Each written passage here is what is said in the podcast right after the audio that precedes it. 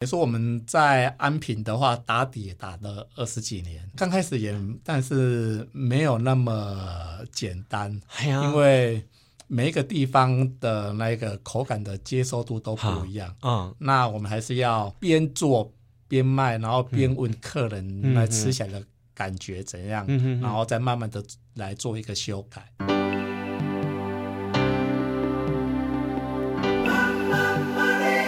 欢迎收听《南方生活》。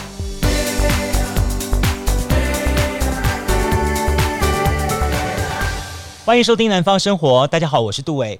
我相信啊，对于大部分的朋友们来说，都有一些难忘的回忆的食品。比方说，在我们小时候，特别让我们印象深刻的，也许是一碗豆花，或是一根吉亚冰冰棒，甚至于是嗯一个很特殊的，比方说甜饼之类的东西，让我们一辈子很难忘怀。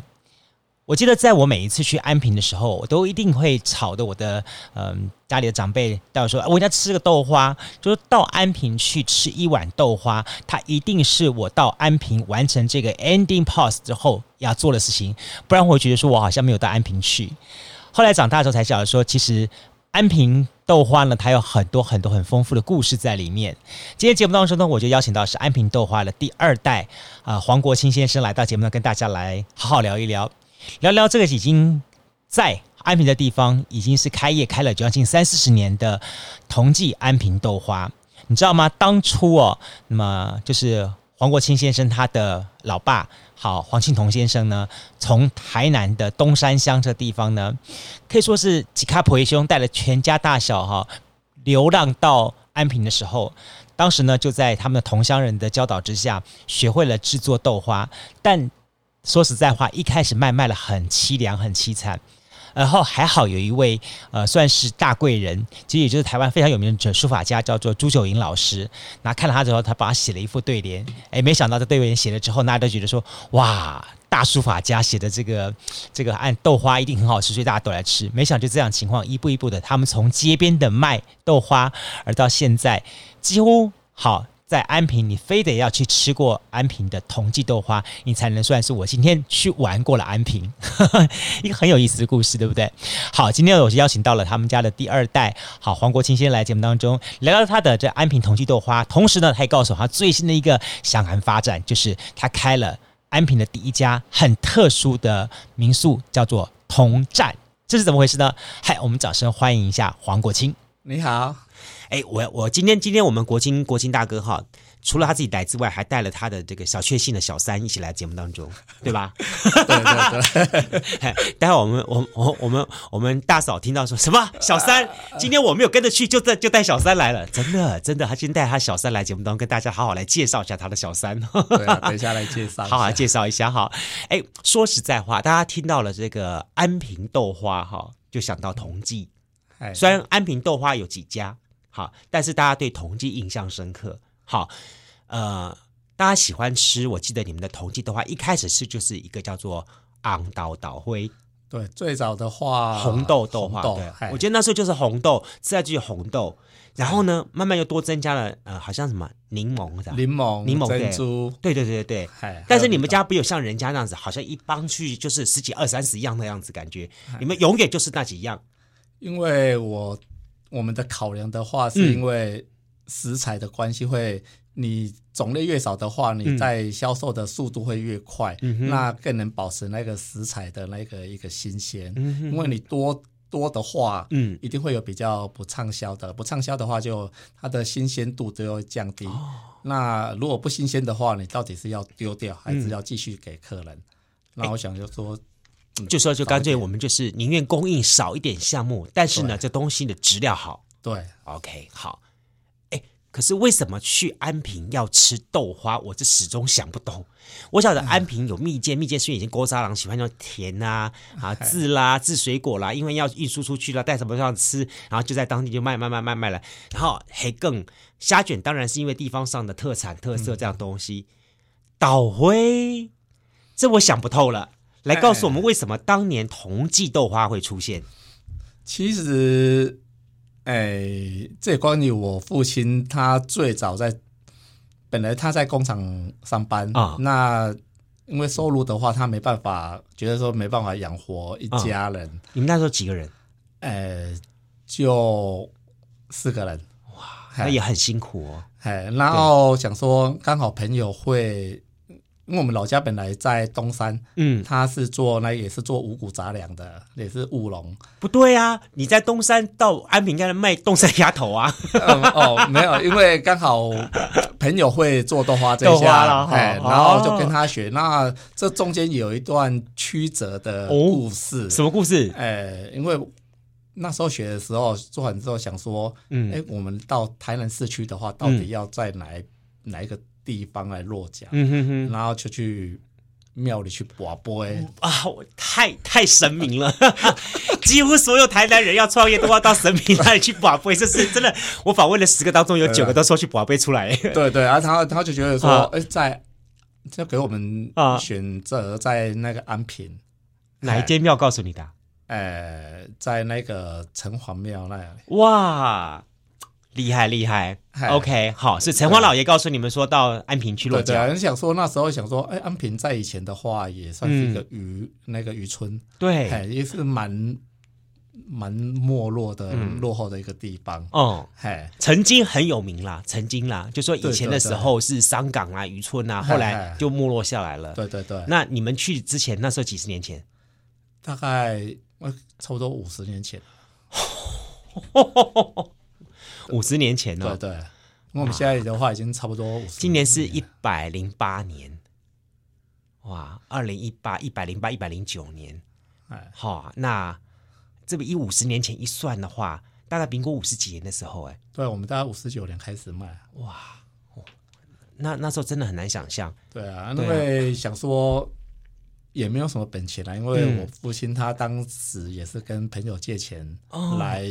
买一些做豆花的生产器具，是，还包括租房子在安平，嗯，哎想说那边房租也比较便宜。那既然说他给我们这个方向，那我们就来试看看。哎，你们那时候心里没有想说说有没有搞错？人家所有人，人家创业人都告诉我们一个概念是说，我宁愿多花点钱在那个后期，真的是人来人往地方，然后去租个店面下来，这样才好打拼嘛。哎哎，我为了省钱，然后到一个。不能说鸟不生蛋啦，那里还是有鸟会生蛋啦。好，但很偏远、很偏远的一个地方，而且你们还不是在安平的 downtown 呢，对，对，对，不是在老老这个市区老街段，是绕的边边在边边在边边呢。对啊，那个不要说好了，到现在都还是觉得说那条街都，但基本上它也不是主要的一个干道区这样子。对，对，对，对啊，那边我们最早也是从挑担。嗯、那再来推车，嗯，再有成立一个店面，嗯，哎，所以每一个点都不是在一个人家现在所谓的那个蛋黄区，嗯，OK，都是蛋白的焦蛋边缘区。哦，对对对，都溢出来的旁边。所以，但是就这样子一步一步做起来了。对，哎，你那时候是卖给谁啊？我想说，卖给安平人吗？只能卖给安平人了，安平人就吃了。对啊，刚开始也，但是没有那么简单，因为每一个地方的那个口感的接受度都不一样。嗯，那我们还是要调，边做边卖，然后边问客人来吃起来的感觉怎样，然后再慢慢的来做一个修改。哇，哎，这不简单。我听到你的故事，这一挑。我真的一开始算算说实在话，以现在眼光来说话，这应该挑个国华街至少来 创业比较对吧？就挑到这么远的地方来，然后而且从挑扁担，而且卖给当地的安平人来说，所以他其实一开始就是一个很艰辛的故事。对，也是我们等于说我们在安平的话打底也打了二十几年哦，难怪。难怪说，我朋友，我记得我大概也差不多是二十几年，那时候刚跑新闻，二三十年前刚跑新闻的时候，然后他们带我到安平，第一站就先去吃豆花。嗯、我那时候心里想说，说到安平吃豆花，嘿，有没有那个有没有关联啊？跟跟安平有什么关系？对啊，我就想说，他说，他说，他说，你不知道这家豆花就是好吃，嗯、对，所以因此我们就人家跟我说丢丢啊，哦，你们家豆花就丢丢，就是就喜欢吃下去了。那你觉得说你们家豆花的食材跟别人，你刚刚也是会强调的，它的东西特别，对不对？对，因为你们很强调一点是说它要新鲜啊这些东西。那你们家在这么多年调整之后，你们觉得你们家的豆花跟别家 gay 别啊什么什么地方豆花比较起来，你们特色在什么地方？特色的话，嗯、觉得我们的食材的吧，我们的材料选用的话，还是用比较传统的原物料来做的。怎么说？呃，包括那个食材的话，我们是用那个，呃，如果黄豆的话，我们是用非精改造的。嗯，那我们的。番薯粉，那其中也要做凝结的话，有一个番薯粉。嗯，那番薯粉的话，前阵子有一个那个毒淀粉风波。嗯嗯嗯哎，那个我们也不受影响，因为毒淀粉风风波的话，它那个都是用合成淀粉。嗯，那我们是是纯粹的番薯粉。嗯，番薯粉又跟那个。合成淀粉是完全不一样的东西。哦，你进家比较真正的番薯粉的概念。对，而且它番薯粉它制作的，嗯，因为我们去那个他们的工厂去看过，嗯，它是整个也是采用传统的做法，嗯，包括那个研磨，然后留下来，等下沉淀，嗯，然后变粉，然后再去挖起来，嗯，再去晒干，嗯，对。所以说，我们的原物料的话，也都是一个采用蛮传统的一个原物料来做。OK，所以难怪你说你的食材很新鲜，因为基本上它里面就没有加上一些防腐啊，对，延长时间点的那些东西在里面了。所以做出来的本身的豆花就很好。对，嗯，我们是要说说豆花好哈，除了用了这这个黄豆之外哈，另外点要水好。嗯，嗨，你们这水的部分有没有什么想法？水的话，嗯，安平常有一。我们安平的长官常说的，嗯，啉安平水，未肥个会水，有没有听过？这句话记起，哎，记下来哈。啊，啉安平水哈，我想未肥个会水，未肥个会水哈。好，哎，对啊，但是水水在关里，因为豆花的话，它主要成分还是以黄豆跟水来组成。没错，对。那水的挑选的话，还是。需要特别的去处理，嗯哼，哎，但是不能说什么用什么地下水啊，或没有经过处理的水，哎，但是在水的那个在制作的，在采用的话，我们有自己的一套那一个方法。哦，哎，这是不传之秘了，对，所以比较起目前市场上，我们看到了很多那些。后来的陆续的这些豆花店哈，或者是饮料店那些东西，你看他们还你你你的心里是怎么看的？哎，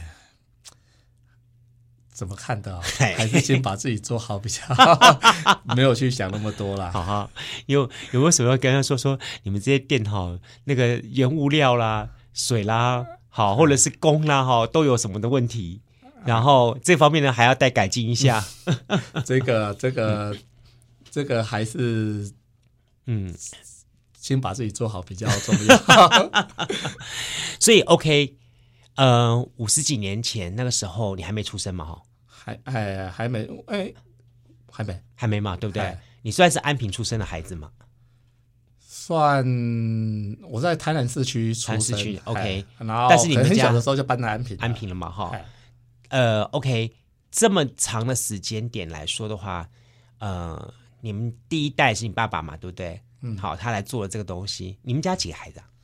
就我跟我姐姐，所以重担在你身上了。哎，你从小就知道我将来要扛起这个同济豆花的招牌吗？没有嘞，因为因为是因为我 你这个你这个跟那个阿阿霞饭店的建豪不 讲，建豪的讲过过我主持人我就知啊，我以后一定要扛起阿霞饭店的扛棒。其实刚才我我讲我安平的话，在以前的话，他。不是一个很热闹的地方，包括我们豆花的话，也只是一个小摊子而已。嗯、哼哼，那小摊子的话，你根本就不是说像人家本来就一个很大的企业，嗯、哼那我将来可能要继承企业，嗯、哼那我们只是一个小摊而已。嗯、然后可能说我从 我小的志愿就是要推一个摊子来卖豆花。所以你那时候做的是什么？后来其实开始念书的时候是学什么？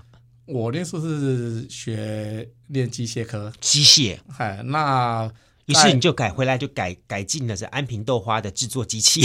没有没有，那因为 包括我退伍之后，曾也曾经在外面工作了一年。那后来的话，是因为豆花店的话，嗯，会有一些忙，那也准备。那那时候也是刚好有要做店面的生意哦，嘿，那我才回来开始接。你有没有什么发生你爸爸的精神感召的时间？儿啊，该回来了，我们家的扛棒该接下去了。没有了，那那时候生意也没有很好。对啊，只是纯粹说觉得说 黄先生你把太咬死了，因为那个父母亲的年纪也大了，是大了啦，对的，啊，也没有人可以可以来帮忙，那我就说，那我就回来帮忙。嗯哼哼，哎，你当初有没有什么心里面一些纠葛？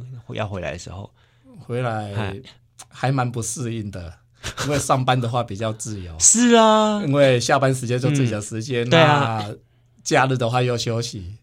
可是自己创业无外乎就三点啦：财富自由啦，时间自由啦，没有对不对？心灵的自由啦，没有，完全没有，都没有自由。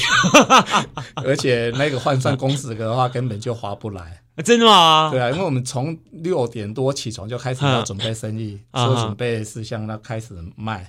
那到晚上超十一二点才休息。是啊，对啊，那这么长的时间，因为刚开始创业不是说，嗯，也就有这么多人，嗯。哎，那等于说你整整天的时间都绑在那里，嗯，对啊，啊，所获得的那一个的那个报酬的话又没有很多，因为毕竟，哎，你们家已经是安平的代表了嘞，没有刚开始在创业的时候哦，哎，说刚刚回回来接的话还蛮不适应的，为什么以前都可以去玩，现在都不能去玩了？那一年你几岁？二十几，我那时候退伍之后，啊哈。隔隔两年就回来，就回来了。嗨，OK，所以那时候其实还是还想在外面多玩两年的。对对，对啊。可是慢慢的做久就习惯了，习惯了。对啊，所以这么说来好了，应该说你接手之后，安平同济豆花开始有一些生意方面的起色了。呃，其实这也不也是有。不是说完全是我的关系啦，当然还有承接之前爸爸妈妈他们的，对对，也是有天时地利人和啦。当然啦，当然啦，天时的话，当然就是说 刚好那一个那个一个观光产业的那休闲的氛围有起来。啊，大家可能就是假日的话会比较想要往郊外跑，嗯哼，因为以前的话可能小时候我们放假的话都会往比较市市区的百货公司啊，嗯、那个热闹的街区，对，没错。可是那后来的话，现在放假的话，大家都往郊外去跑。嗯哼，嗨，那再来的话就是那个安平的一个，算是一个开始要崛起的那个、嗯、那个市政府，他搬来到安平区。嗯哼，那安平区的话，会会再来那个媒体的话，就发掘去想要想说，哎、嗯。市那市中心要移来安平，那安平这边有什么好玩的？有什么好吃的？嗯，好，那继而他问当地的人，嗯，哎，你们安平这边有什么好玩的？有什么好吃的？嗯，那再来就就因为我们在安平已经卖了二十几年了，嗯、在安平已经有一定的那个知名度了，对，对口碑，所以人家自然而然的会跟那个、嗯、那个媒体他们讲说，哎，嗯，哎，我们都花店，嗯，哎啊。因为这种关系的话，哎，慢慢的把人潮带进来我们店里，嗯，嗯，那我来做的话是再来比较算是去看，因为因人潮来做一些怎样做一个调试，怎样去改变，嗯，因为以前安平的话也有一些不错的店家，嗯，可是他后来却没有那个。在，呃，有一个很好的发展下去，也是收了，嗯，哎，那我就觉得说，他们没有没有因为人潮而来做适当的一个改变，嗯嗯、改变，对对，对。去，哎，对，所以说回来之后，我也是因为有慢慢的，嗯，因为我不是回来就生意就开始，嗯哼，也是历经过，嗯，比较没有人，慢慢有人，嗯、然后怎样去做一个调整，嗯哼，怎样去适应这个人。嗯。人潮带来的一个改变，嗯，哎、嗯，哎，你这样回来接手的时候没有踢到铁板吗？铁板的话，嗯、倒还好还好啦，只是说有一些想要改变的，会跟那个父亲他会有一些，嗯、他会有一些不认。这是我要想告诉问你的第下一个问题，我也很好奇，说很多二代接班都碰到这样的问题，啊、就是说基本上你们都当然每个人的回来接班的态度会不一样，有的是满腹的抱负，有的是受到父母亲的精神感召，有的是说希望家里这一份好味道不要失传了，好等等各种原因这样子。但是说实在话。虽然你现在也是五，也要准备五十了，也一转眼哈，哎，也已经是哈少小离家老大回了啦。但是说实在话，当年也是二十几岁，也是满腹的一些的自己的想法跟抱负。嗯、然后呢，爸爸妈妈那时候以他们年纪也应该差不多也是五六十岁了，差不多吧？哎，差不多。对啊，因为双方一定有个差不多二十年以上的一个。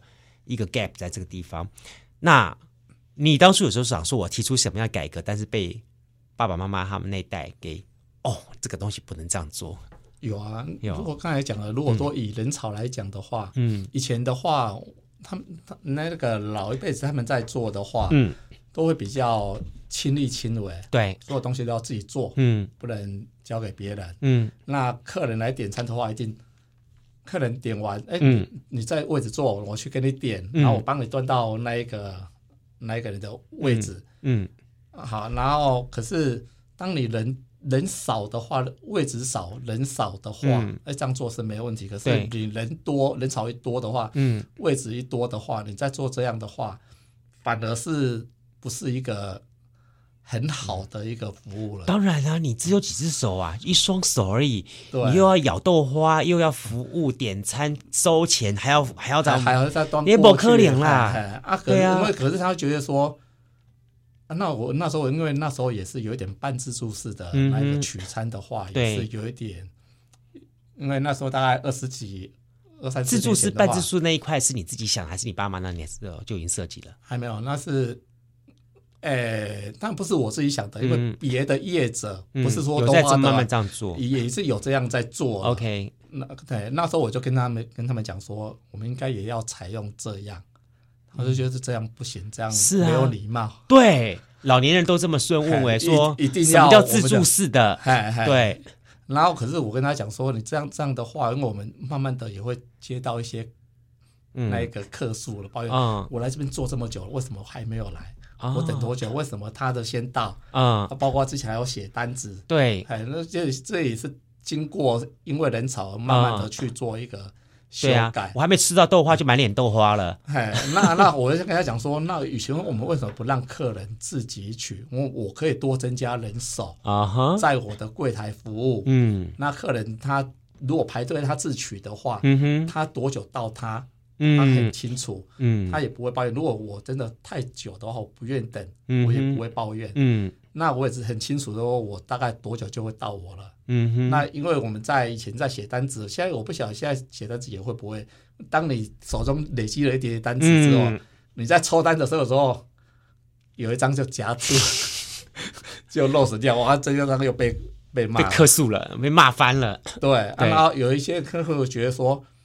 我来这边坐了两分钟，嗯，哎，我我觉得我来我来有十分钟了，为什么我东西？对，客人永远是这样的东西，我自己都感觉。后来我发现一点，说有的现在现在的店家很聪明，他把你坐下来，你自己单子给你的时间都写上去。哦，对，因为你要掰也掰不了。对，因为我想说，因为我们的东西的话，它不是热热汤热食，对，好，然后再来的话，如果我多增加人手在柜台方面的话，嗯，我可能就是。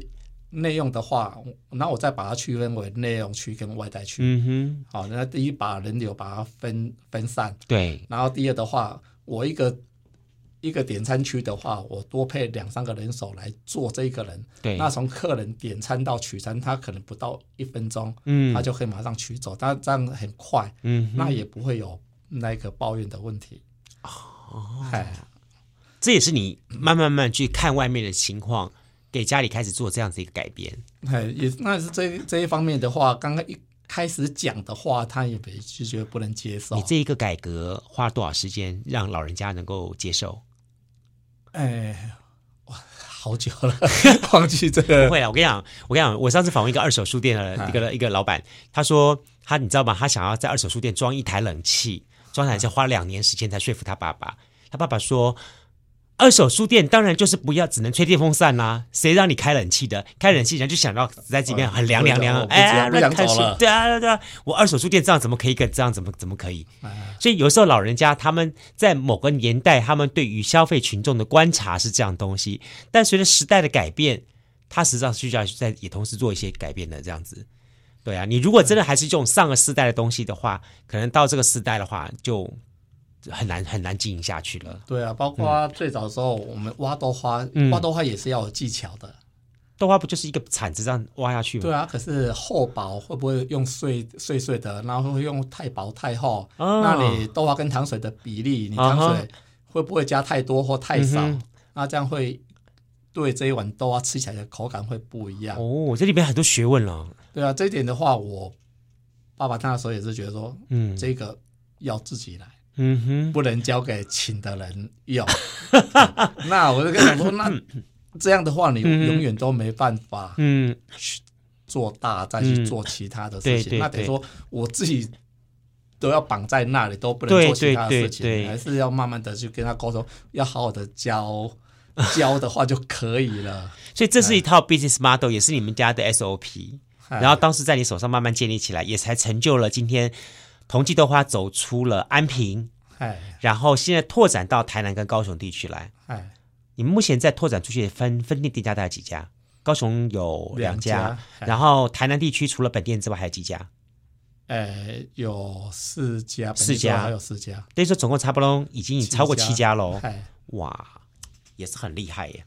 对啊，不过我当然我也知道，说说说实在话，呃，开一家店带一家店。跟带七家分店，这七家分店都是直营还是加盟？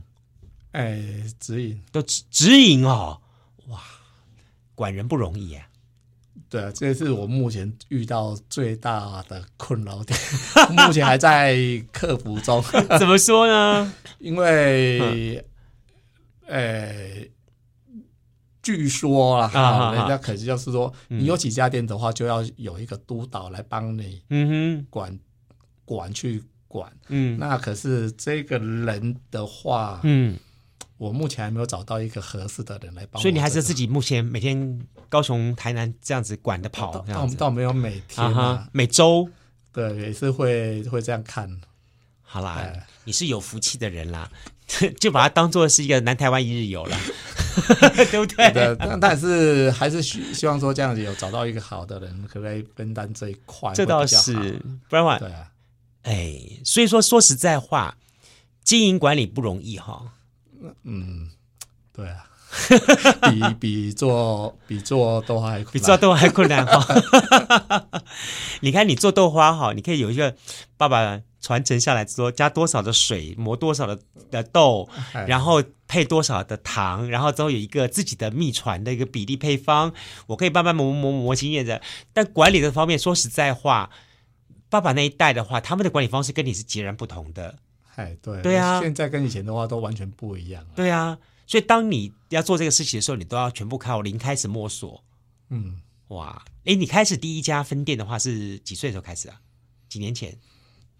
呃，好像九十一，九十一年，九十一年的时候吧，也差不多十多年嘞。在台南那个星光三月新天地那刚盖的时候。嗯嗯那这算我们第一间分店，嗯哼，哎，哦，那也很久嘞。对啊，对，像现在的饮料店哈，有这么多的竞争，那你们家就是坚持我就是这一位，好，嗯、在市场上我就是供应这一位。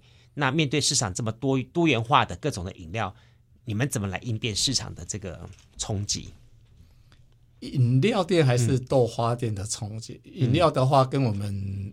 你觉得不打不会打在一起？不会打在一起，嗯、因为毕竟我们这是一个一个传统的小吃。嗯、那传统小吃的话，跟那个比较新兴形态的那一个食品的话，嗯、又会不一样。就像所谓新兴食品的话，可能就是比较像之前的很蛋挞风波啊，那个还是一些很多创新的那个饮品。嗯，嗯那个寿命的话都会比较短。可是我们都是传统的点心类的话，嗯。基本上它都有一定的固定的一个市场在，哎、嗯，嗯嗯，所以只要把自己把品质顾好的话，这一方面的话，我倒不怕说会有什么哎，未来会可能会没落啊，或者是有什么冲击？嗯，哎，你觉得就是这样照这样方式慢慢稳稳的，我们应该可以一步一步的去实现你自己的想法。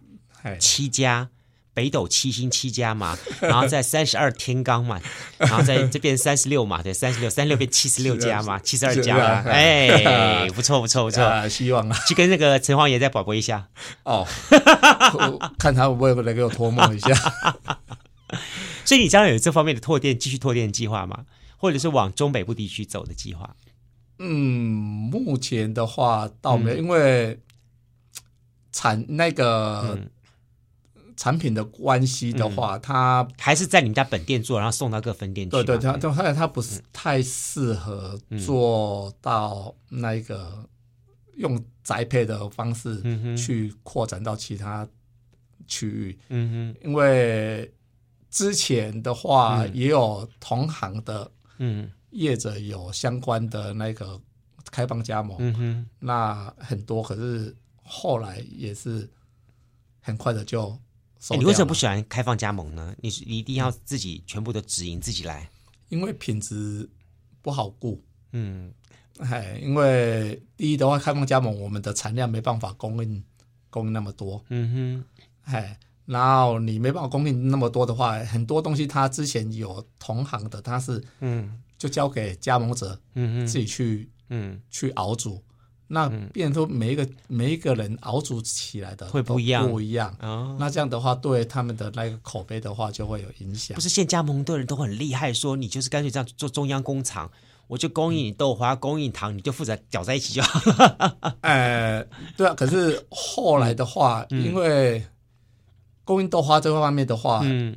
你没办法，我们没办法大量的生产了。哦，它还是有限度的。对对对，因为豆花的产品的话，嗯、它的期限的话还蛮短的，嗯、而且它在运输过程的话还蛮容易碎掉的。所以你等于说，你们每天都半夜三更这样子来磨豆做豆花，早上一大早送出去。嗨，哇，很辛苦哎，啊、这也是辛苦钱呢。对啊，以前我父母他们比较辛苦啊，啊他们要。自己做，自己推出去卖，嗯，还要照顾我们小孩子。对啊，哎，哇，那你现在呢？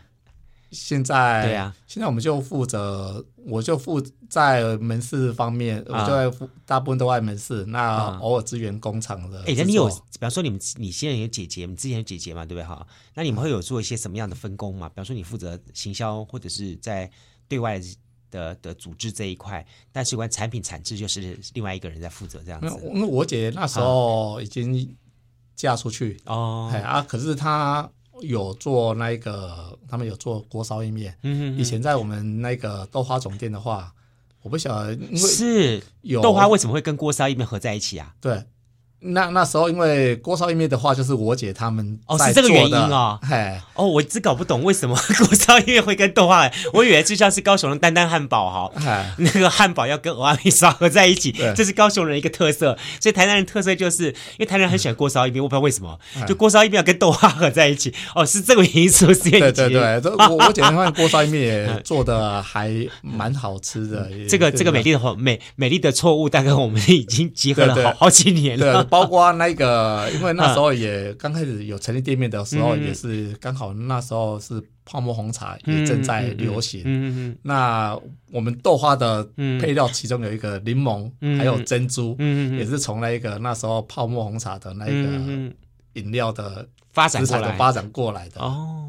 对啊，不然的话，一般很难想象说豆花为什么会跟酸的柠檬结合在一起。那为什么又会跟珍珠？嗯嗯嗯，对啊，因为可能比较传统的是不是红豆嘛，花生嘛，嗯嗯嗯，会比较属于传统的一个搭配法。没错，嗯，对，那个只是说我们因为现有食材加上去，哎，还还蛮不错的。对，你想的。哎，就想说现有东西来加看看，哎，觉得哎还蛮不错，还可以了哈，把它纳入我们的食材，对啊。到现在的话，很多其他商家的话都有卖柠檬。对啊，开始开始开始就就加加加加加一起这样子。对对。我们接下去介绍的这个东西，说实在话很跳痛，就它跟你之前的，不管是你家的家族事业，好，或者是说你所学的背景事业东西，哎，拢总没关系，嗨。你为什么要养这个小三呢？啊，源自于说本身对那个建筑啊哈，不同建筑的一个喜好的啊。OK，我们只要说了半天的小三，就是哈，我们国清兄哈，他在的高台南的安平老街，我讲的老街哦，老街的最尾端那个地方，尾巴尾巴转进去那个地方哈，盖了一栋。说实在话，我在几年前，我我在天后宫那带做活动的时候，我看那一栋房子，它刚盖好，然后我特别进去喝了咖啡，我就觉得说，谁呀，在这个 这个这个地方盖一间这样的这样这样这样的一个建筑物，我觉得那个人大概长相哈，就是属于那种，嘿，那种。风流倜傥啊，或者那种艺术家啦，哈，但是那种型的，然后带回来，但是有钱到不行的，然后回来只是为了一圆梦想而已。但是呢，后来我听说打听听到说说他是安平豆花的第二代，我想说这个人大概是国外留学回来的，哎，就又不是。那我今天就是一定要把他调到现场来，我要好好的请教他为什么？好，真的是一个顶改呀，对啊。我我知道每个人都有些生生命当中的小确幸嘛，对啊，对，比方有人喜欢收藏火柴盒、小汽车啦，有人喜欢收藏买个古董啦，买个珠宝啊，什么东西的。你对这栋房子对你的意义是什么？意义哦，就是嗯，嗯，觉得这种不同于一般房子的建筑的那一个的外观，还有里面的一个氛围，嗯，哎，我觉得说。因为可能是从小家里也没有很好过，嗯，那对于有时候经过看人家房子的话，很特别的房子，很漂亮的房子的话，都有一种很羡慕的那一个的感觉，嗯哼，那想说，哎，如果在里面一就一这种很特别的房子里面住起来的感觉是怎样？嗯，嗨，那刚好有这个机会，嗯，有这个地，那。嗯那这个地的话，又还蛮适合来做这样的一个规划。嗯哼，哎，那就试试看啦，试试看看的。OK，于是小三就在心里面萌芽了。哎，所以我我要问一下哈，那么接下去这段大嫂别不要听哈。当初你在想了这个想法的时候，有跟家里商量吗？当然是还是有了哈，有啊，这个是大事情，应该是有，也是要经过爸爸妈妈的。因为说实在话，你是从基本上那块地是从无到有嘞。对啊，从无到有。对啊，你是把地买了之后开始盖，因为你不是就现有的建筑物来改，你是盖，所以这盖的过程当中，包含他的思维想法什么东西，都是一连串需要挑战的东西，尤其是在安平那种。说实在话，我对我也认识一些安平老人家，他们觉得说啊，不就是盖一间 那种套厅储备传家那种一房子嘛？在 安平很多这样的房子嘛，对不对？对对，要不然就是平房类型，要不然就是两栋连在一起那边啊，这个是很适合，要不然说五代齐昌呢，套厅，对对对，那样子啊，你盖个那样的房子，说实在话，就跟在地来说，他们也许会一开始就说这些什么格格不入吗？还是怎么样的感觉？你开始会不会担心这样的问题？倒还好，还好，哎。那那时候我跟那个建筑师讨论的时候，就跟他讲说，嗯、请他帮我盖一栋有别于现在目前的外建筑外观，嗯哼，哎，要不一样的，嗯哼，哎，啊，我们在我我跟他讲的这些，他设计里面的话需要有融入一些安平的在地元素，嗯哼，比方说你融入哪些元素？那个安平的话就是老街跟海边、嗯，海边，海海边的话就是一个海浪。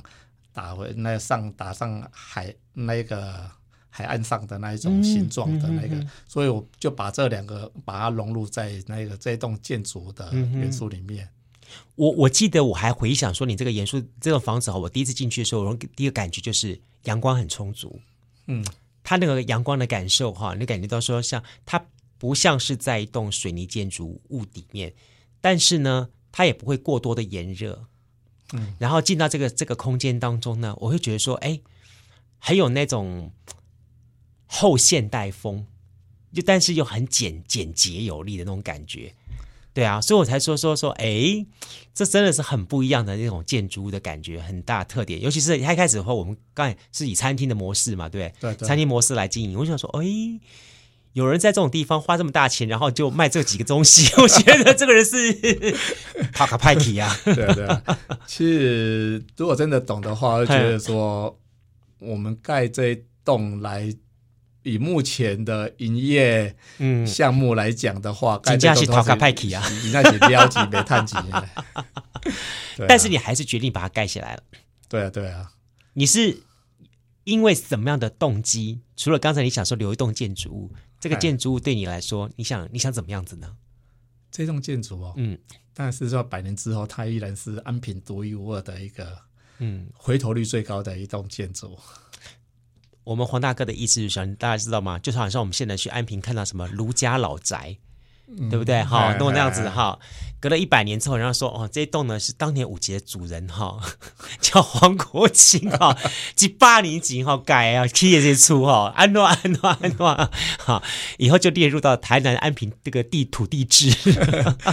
对，因为这一栋的话，回头率真的是还蛮高的，很多，很多人都认为说，哎、嗯，这栋是不是美术馆了？因为没错没错。一般的人家所谓的那个住宅，嗯，哦，不管是一般住宅或是豪宅类的，嗯哼，他所重的话都是在在隐私方面，嗯哼，哦，他可能会围墙啊、外观啊，很很难看到里面是怎样，没错。可是这栋的话，以为看得到，可是又看不到。这栋的话是它还设计的还蛮通风、蛮通透的，嗯哼，哎，那设计感的话都还蛮蛮蛮强的，嗯，对，有别于。所目前所看还反正还好像在一般的呃现在的一些公家机关的一个建筑里面才会看到这样的一个的设计。嗯哼，对。所以你当初是找哪位设计师？叶世忠啊，对，因为他他本身也蛮喜欢玩设计的。嗯哼哼哼，哎，我只有才说说，目前我看起来哈，整个的安平地区哈，就两栋让我觉得很很很惊艳的两个。这样子的民宿设计，因为你们家一个就茅，哈，哈茅宅。的茅茅茅屋，还有茅屋，对，渔光岛那里，对对对对，两个就是那种，你真的看起来，你真的会以为说是哪一个豪宅？对，因为那那茅屋的话，它因为它本身也是，它是建筑师。啊，他建筑师他自己盖的房子，那难怪了，真是，对啊，他是，呃，那那那茅那那两栋的话都是他，嗯。因为他本身就是建筑师，对，所以你也你也蛮以你拥有这栋的建筑为荣的感觉了。对啊，嗯，尤其是在整一个安平的老街这个地方出现这样的建筑。不过我小时候说，好像一开始你们的这个成立的故事也蛮也蛮曲折的哈。虽然没有至没有至于像你爸爸那个五十年前做啊 这样子成立一个豆花店，还要这么这么漂泊离奇这样东西。但是在你做这个店的话，哎，有有去宝贝吗？呃、欸，有经过那个城隍庙，还是经过天后宫的城 同意挖几雷吗？也有偷偷的问一下，其实偷偷问的 的，嗯，人家会给我们签诗写的哦，写什么？并没有说很顺利，哦、不是说一下子就很很什么上上签啊，不是那种上上签。真的吗？他你还记得签诗写什么吗？不记得他写什么，可是有留起来。OK，哎啊，可是因为想说，他当然是他也不是瞎签啦，嗯哼，所以说还是经需要努力。没有，签诗名称叫做唐伯虎点秋香啦，要点三次啦。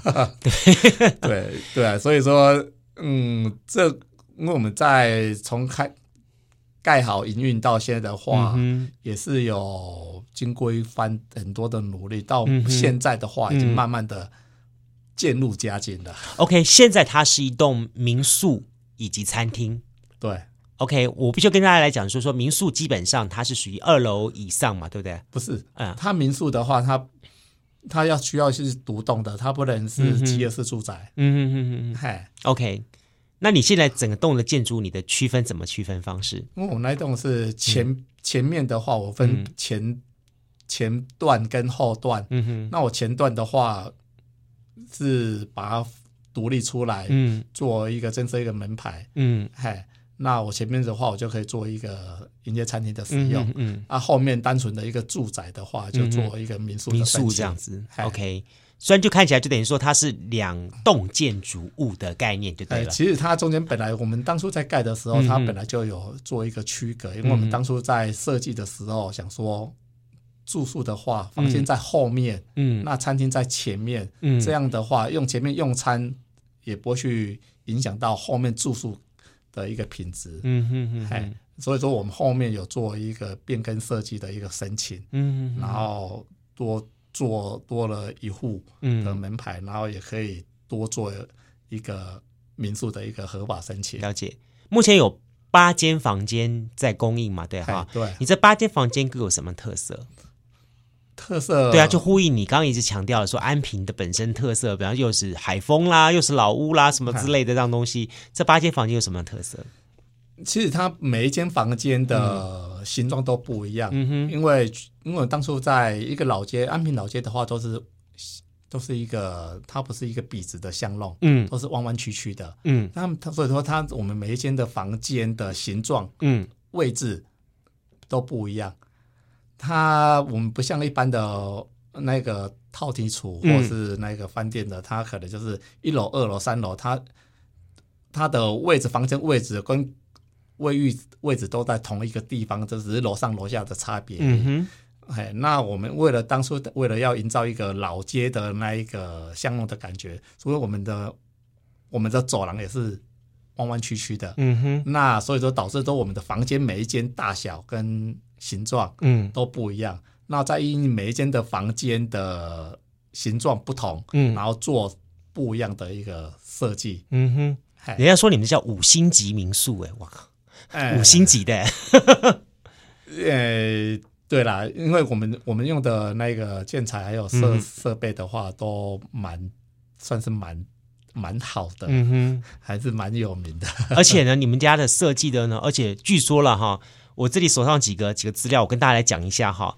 第一个呢，它这个基地呢本身就出现了一个叫做顺应器型，好，那么不平行的这个纵横基地啊。另外还有回应气候的建筑表情，还有呢曲折廊檐，好，呈现安平有机巷弄跟港边风情，还有有趣的设计旅店的单元跟特色，还有呢适度应用景观丰富的逛游动线。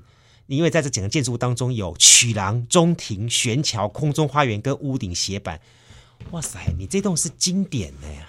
它屋顶斜板的话，哦、当初是建筑师想说，嗯，那个国外的话都蛮多躺在那一个斜板的上面，是啊，然后看一下那一个星星啊。不过我觉得这也是一个特点，你你敢尝试，我觉得不错，就是给人一种新想法嘛。谁说？在安平就一定要那种三合院式的房子才叫做民宿呢？对对，对啊，为什么不可以有出现这样的方向呢？就好像说那一次我们访问美农一样，有一个年轻人觉得说，谁说在美农就一定不能出现货柜屋型的民宿呢？我就要搞个货柜屋在那边当民宿，哎，这也是一种想法啊。对，所以我觉得 OK，你用了这么多的。可以说是真的是很很特殊的一些的元素，把它组合在一起，去呈现你一个经典的东西在这个地方。我必须说了哈，就以它在呃建筑业界的口碑来说，会觉得说它是一个代表性的建筑了，真的难怪你一直可以说说。好啦，一百年后，一百年后，大家除了参观这个卢家老宅之外，还可以看一下这个皇家老宅。哦，对对，还是独一无二、唯一的一栋，真的，真的是哈。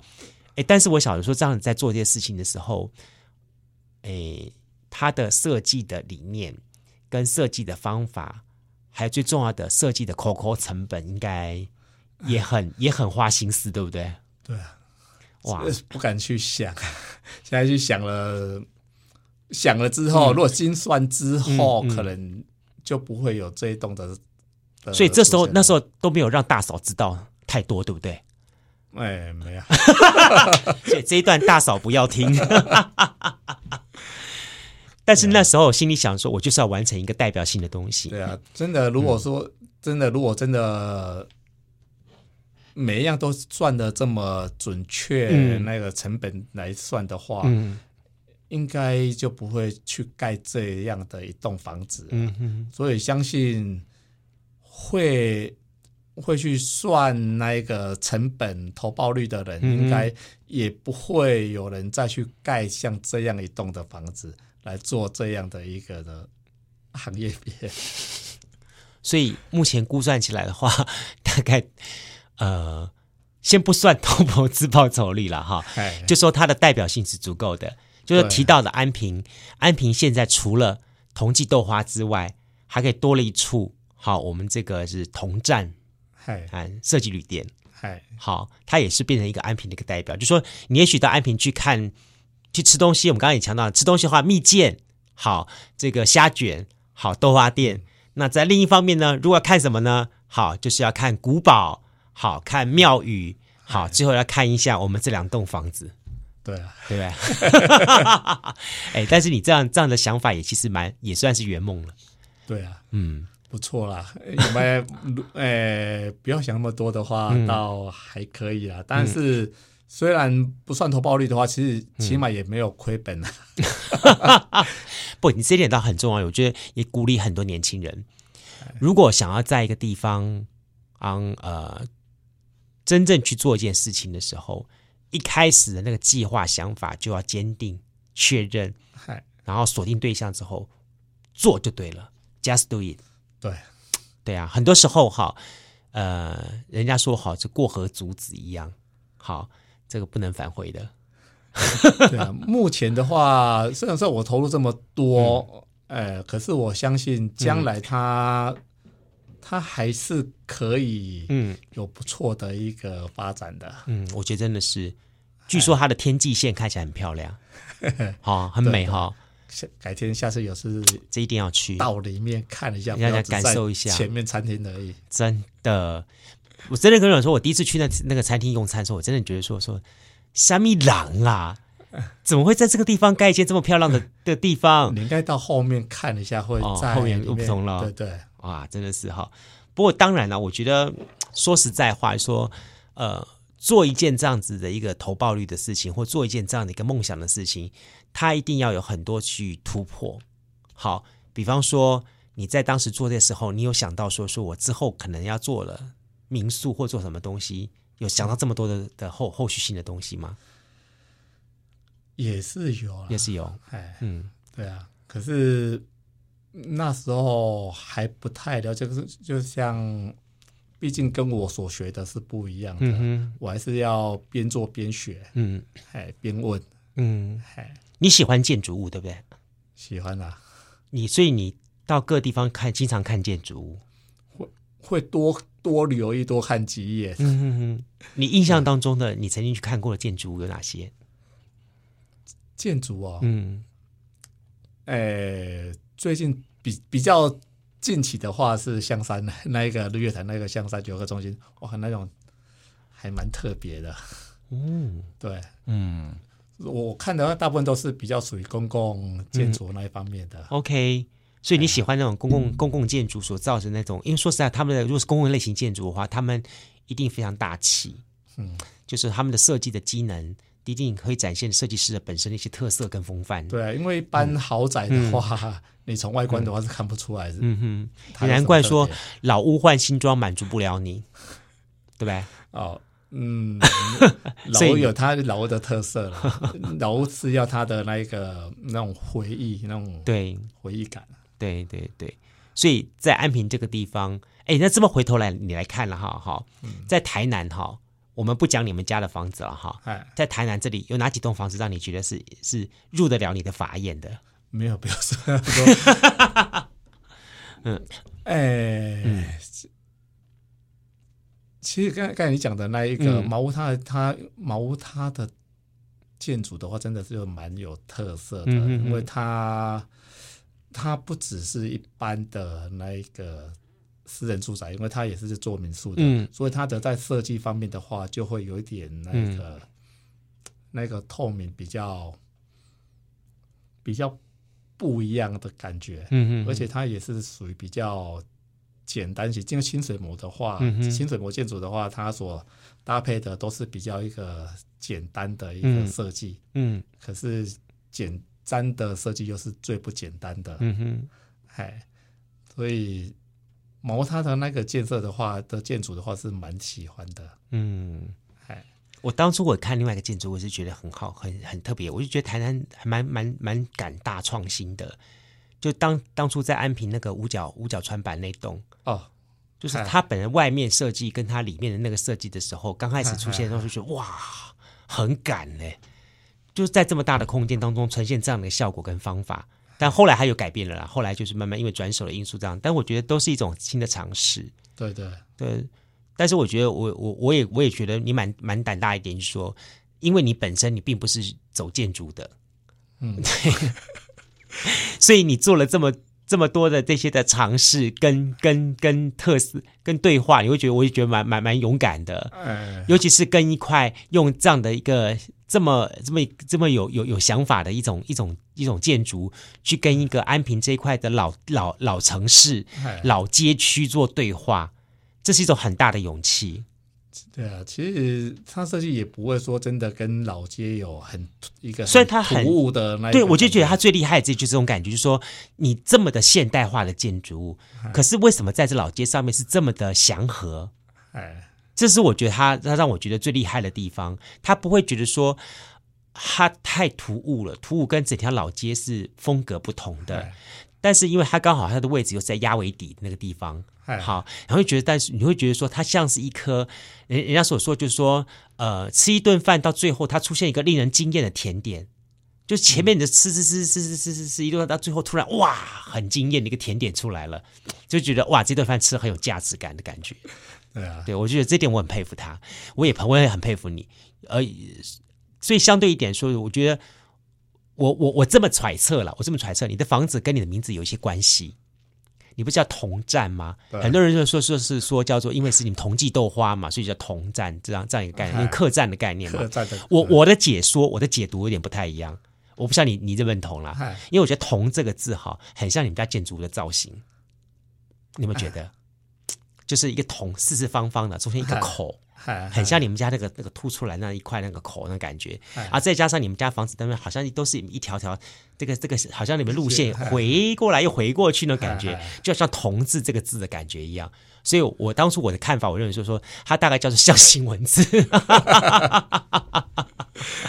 好，这、就是我的解读啦，这是我解读。当然，每个每个不同解读方式，我觉得这很有意思一点说，相对于说，当我们在提到了安平这个地方。嗯，它可能就是一些建师啦，好，然后再就是呃呃所谓的老屋错啦，好，或者是一些所谓的这个三合院、四合院这样平房的同时，其实它也可以用不同的方式来跟现代的人做连接，就是好像说说谁说嗯，每一次一个老太太她走出来的时候，她一定要穿成旗袍的样子出来呢？他不可以有点现代的装束装扮的样子，哎，你会觉得说他真的是焕然一新，是不是一点不一样的感觉？对对对，所以我觉得其实像你这样的想法的人，应该多鼓励一点，在安平的地方，他就会形成，不是不是只永远只有那么一颗两颗。皇冠上的珍珠或者是钻石一样，它可能会形成一连串不同的地方。而且我觉得安平的地是够的，它的地方是还有一些地方，比方说在一些新的地方，还有一些台土地。如果有多点人像你这样想法，它又变成很多个这样点出来的话，或许它会变成另外一个我们来安平的一个动机跟想法。嗯、就是说我们不只是每次来安平就是古堡加上加上加上那个什么那个呃呃呃亿载京城，或者是拜拜老街，大家就这些地方看看完之后就转移就回家了。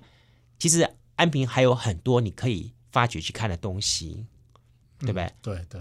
好，如果当你像你们这样的这些想法的人能够串串联起来的话，也许有一天我们来来了安平的理由就是，我们在这里可以看到很多经典的建筑物。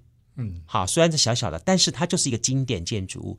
然后呢，建筑系的老师，台南有成大建筑系，你看建筑系老师可以到这个地方来带着学生说：“你看，这就是某一个某个东西时代的象征的经典，或者是说他们的这这个建筑物当中融合了哪些的建筑的手法在里面。然后这是一个经典，你们可以把它学起来。那以后就是这种记载，就是说说在台南的什么地方有一个什么建建筑，它拥有什么什么什么什么的。而我觉得这个就是另外一种的一种观光的一种元素跟要素了。”对的，就说不是只是为了一个传统的吃或者是逛古迹而来，也许我们可以将来有新的一些想法跟动机而来。对，真的有建筑系的有哈学生来问我们，嗯，哎，这个是材料，这是用什么材料啊？嗯、为什么那个？对，真的有有遇过来问我的。对对对对，所以我觉得你这个小三收藏的还真厉害。好，所以。所以有的时候哈，那个很多人说培养人生的兴趣哈，有培养有不同的培养的方法。那可能你培养兴趣的方法呢，可能就是说，OK，我我我我本身就是有些兴趣嗜好，但是不是也可以从另外一个角度来想说，这个东西如何去做对话？所以我我我在思考一点说，说说在以前我们在认为说，比方说像你们家。同在旅店的话，哈，我们运用一些现代的媒体的现代的媒体科技啦，或是一些的什么的那个呃，这些什么呃什么滑手机什么新的这些的社社群媒体啊这些东西，去说 OK，我们可以在在在这些这些地方哈，就是同同在本身拥有这些这些的东西去看到同在，但在另一方面，如果今天同在能够像联合了很多像它这样子的一些的。也这些特殊的建筑物本身串联在一起的话，那我们就看到好像说在一片的这个这个黑暗当中出现了闪烁闪烁闪烁的这样子的光一样，哦，那又是另外一种不同的风景了。对啊，期待呢，待啊、真的很期待了。什么时候要再盖第二栋？哎哎，这样子代表说有机会哦。本来本来有那时候有在计划第二个啦，哦、啊，可是觉得那一个。地方不好，呃，还不够大，需要再再再再再再找一个更好的地方，不是再等一等一会。哦，大嫂，小四要出来了，但是我觉得这也是一种不错的方式。你要学习像人家那个当年的蒋介石先生。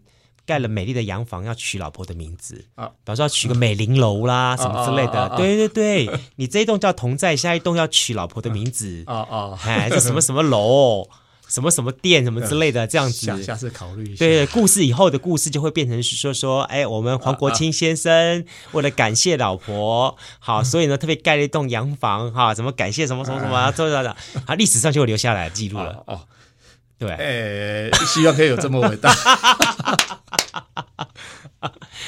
好，今天节目当中，我邀请到的是我们国清兄跟大家来谈。那么他是同济豆花的第二代，来谈到有关于在豆花传统店的经营的这一块。那么他所遇到的一些情况，然后他怎么去突破，然后他怎么去传承这个家中的一个事业。但我觉得现在很不错了，已经是七家店嘞，七星嘞，七星联盟的 盟主嘞哈。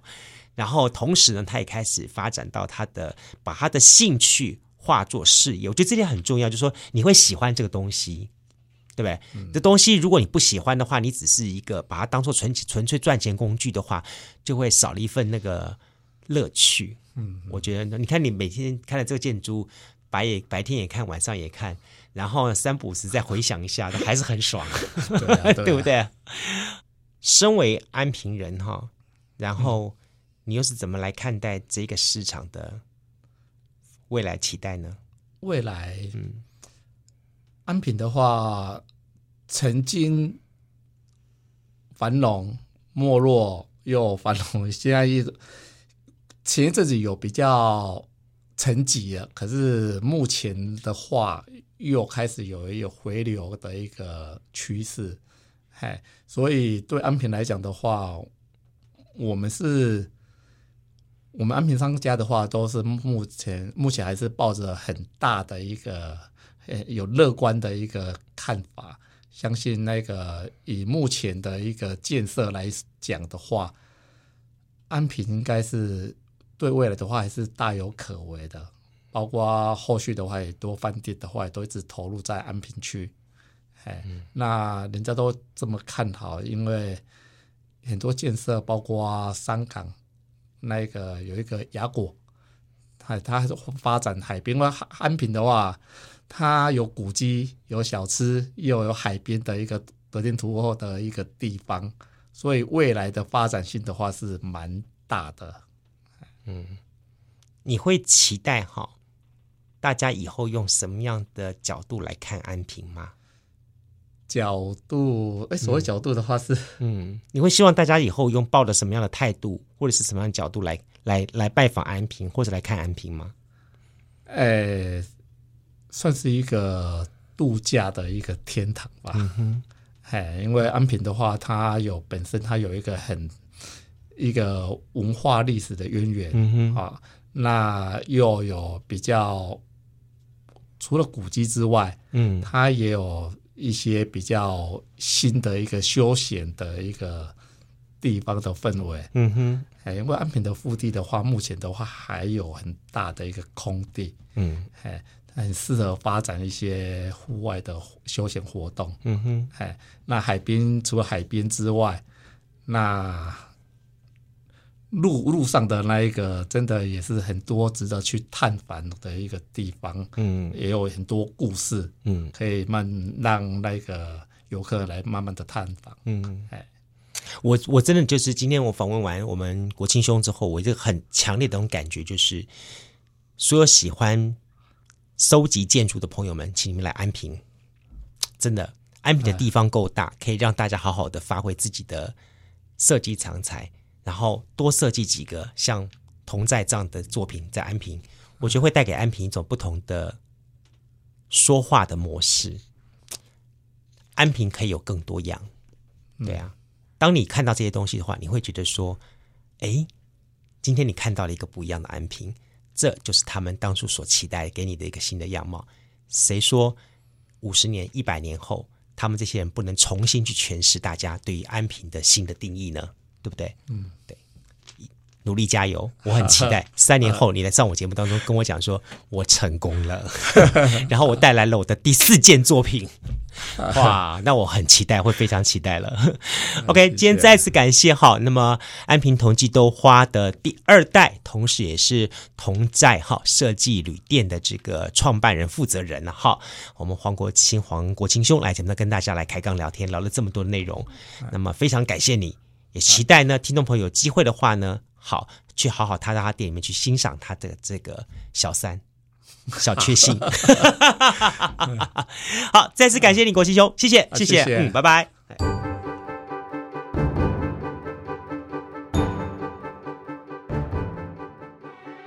很多时候，我慢慢慢慢的也开始去体悟、了解到一件事情，就是我们把事情不只要做到好。而且要做到满，还要做到最好。而我们把这事情做不只是好，还要做到最好的方法，就是我们真正的用时间去面对它。任何事情，只要我们能够把时间好好的放下去，用时间去跟这个产品产生对话的话，它最终它一定会好好的回馈给我们，回报给我们。其实，在很多的南波诶，这些包含下面萝卜崩、巴寿崩啦，哈，或者一些熬的甜品、汤品啦，甚至像我们今天访问的主角。好，黄国清大哥他的这个同济爱平豆花，你都可以发现说，最重要这些东西好吃的重点就在于他们把时间放进去了。你看现在黄黄大哥他做安平通济豆花，他每天早上还将近三点多钟就要起床泡豆子、磨豆子、煮豆子，然后呢再按照古方哦。古方把食用石膏慢慢在这一大锅热腾腾的这个豆花当中，好，把把这个的这个算豆豆浆当中豆浆豆汁当中，慢慢慢慢的把它加进去，然后再慢慢慢慢把它凉凝下来，然后再呈现出那种真正咕溜咕溜那种古早味的味道出来。当然，现在很多种。很多取巧的方法，比方说把洋菜桶很快加下去啦，好，或者是一些呃卤水啊什么东西，很快就把这东西做出来了。但这东西就是不是让锅在 KB。好，为什么说现代跟以前不一样？就是以前的人他能够花下心思、定下心来，用时间来跟这个产品做对话，最后你能够吃得到他们的诚意。而现在为什么我们一直强调说新素食碱嘛？但是到最后我们再也找不到这样子的好味道了。而这些好味道只能在这些的老地方、老店当中还看得到这份坚持。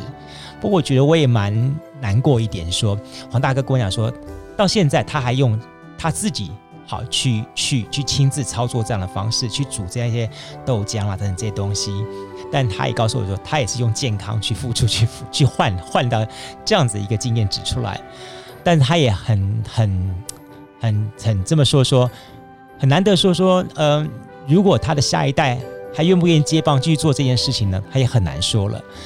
只能说，在我们这一代当中，我们如果有这样的好味道，我们还能够品尝到的话，我们赶紧品尝。随着时间的流逝，很多的好味道都不再跟时间对话了。当时间从我们的岁月光阴当中走掉的时候，再想尝到这些好味道就很难了。这也是今天我们一系列做我们的南方生活。找了这么多不同的这些的南方生活家们，他们也所坚持的一个概念在这里：事情不只要做到好，还要做到最好。因为在他们心目当中，他们有一个对自己的完美的不妥协主义。OK，好，对于我们今天介绍的同济安平豆花，你有没有去吃过呢？那你对于同济安平豆花的评价如何呢？你喜不喜欢吃同济安平豆花呢？欢迎有机会到我们的 Pocket 上面留个言告诉我们，甚至于说，好，你可以到我们的南方生活脸书粉丝团去告诉我们，好，你有没有吃过同济安平豆花？你最喜欢吃同济安平豆花的哪一位呢？欢迎有机会跟我们多点互动，也再次感谢朋友们这个礼拜的节目收听，我是都伟，祝福大家，我们期待每个礼拜都跟大家在南方生活再见，拜拜。